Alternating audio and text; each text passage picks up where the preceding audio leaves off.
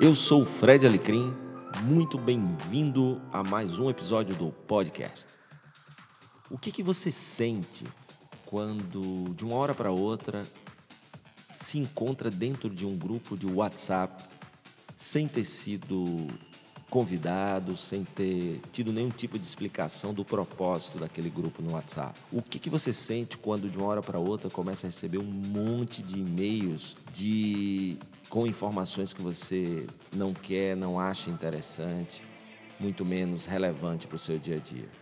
O que, que você sente quando de uma hora para outra consegue começa a receber informações, seja por mensagem de texto, seja ligações em horários inoportunos de pessoas que você não conhece. Muito chato, na verdade. O nome disso é spam. Toda e qualquer aproximação sem permissão. Há um tempo atrás, um grande pensador do marketing moderno, Seth Godin, lançou um livro chamado Marketing de Permissão. Já faz um tempinho isso. O que eu vejo por aí é que parece que as pessoas continuam se utilizando dessa prática chata e que, ao invés de aproximar e aumentar as chances de melhorar resultados, só cria no cliente um sentimento de repulsa, de rejeição e de perda de reputação da sua marca. Nada mais chato do que estar refém de um grupo no WhatsApp, Facebook ou numa lista de e-mails da qual você não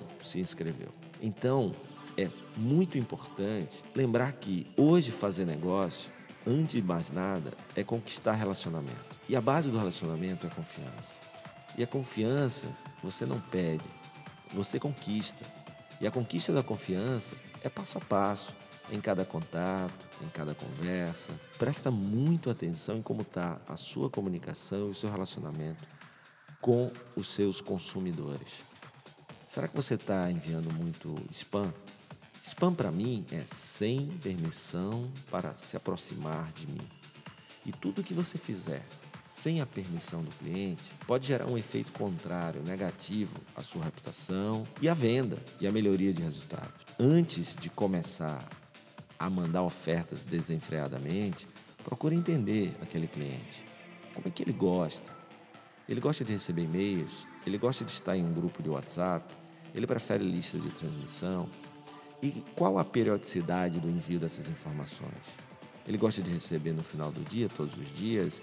É semanal? É mensal? E as ligações? Qual o melhor momento para ligar para ele? E é claro, essas, essas informações eu só vou saber se eu conhecer aquela pessoa. É muito comum, por exemplo, a pessoa pedir que ela se conecte com você no LinkedIn, por exemplo, e ao apertar o botão conectar, automaticamente a pessoa manda um currículo. E manda um currículo, olá, segue o meu currículo. Ou seja, a pessoa não procurou ver quem você é, o seu perfil lá no LinkedIn, não, não procurou primeiro desenvolver relacionamento, trocar informações sobre algum conteúdo relevante. Então, se aquela pessoa posta conteúdo compartilhar o conteúdo dele, comentar o, conteúdo dele, começar a desenvolver um diálogo para ter o um mínimo de conhecimento necessário para que você entre em contato via mensagem direta, solicitando a permissão para enviar o currículo, por exemplo. O mesmo acontece com vendas. Peguei o celular de uma pessoa, com alguém, ou até mesmo com ela, o cartão de visita, coloco no meu grupo do WhatsApp. E o que é pior, estão colocando em listas de e-mails, em grupos de WhatsApp, em grupos de Facebook, sem dar uma oportunidade clara da pessoa sair a hora que ela quiser. Porque se eu cheguei lá, já estou chateado de estar lá, eu preciso pelo menos ter uma, uma, possibilidade fácil e simples de sair de lá. Então, não chegue dando um chute na porta. Ao invés de você ir bater na porta, arrebentando ela, convide a pessoa para entrar no seu espaço. Desenvolva relacionamento, se apresente, converse e só depois de um mínimo de vínculo de conhecimento entre você e o cliente, entre você e aquela pessoa, faça a sua oferta. E mesmo assim, procure saber como é, como é que aquela pessoa gostaria de receber aquela oferta e se aquilo é relevante para ela. E mesmo assim, dê sempre a oportunidade, ou seja, deixe a porta aberta para ele sair a hora que ele quiser não tranque, né? Alguns grupos de, de WhatsApp, listas, é, parece até que são portas fechadas com a chave pelo lado de fora, porque você não consegue sair de jeito nenhum. Às vezes, em grupos, você sai, a pessoa te coloca de novo. Mesma coisa já aconteceu em Facebook. E isso, como eu falei, pode prejudicar muito mais do que facilitar. Tá bom? Então pensa na tua comunicação com o cliente, pensa na tua aproximação. Quanto mais um conhecer o outro, vai haver mais respeito, mais entendimento do que o outro quer, precisa e pode pagar. E a partir daí você desenvolve a sua estratégia de oferta de produto e serviço equilibrada, desenvolvendo entre diálogos e a oferta em si, e do jeito que vai ser bom para ele. Peça permissão antes de fazer alguma coisa, tá bom? Espero que você tenha gostado desse conteúdo. Se gostar, compartilhe aí com as pessoas que você acha que podem gostar também.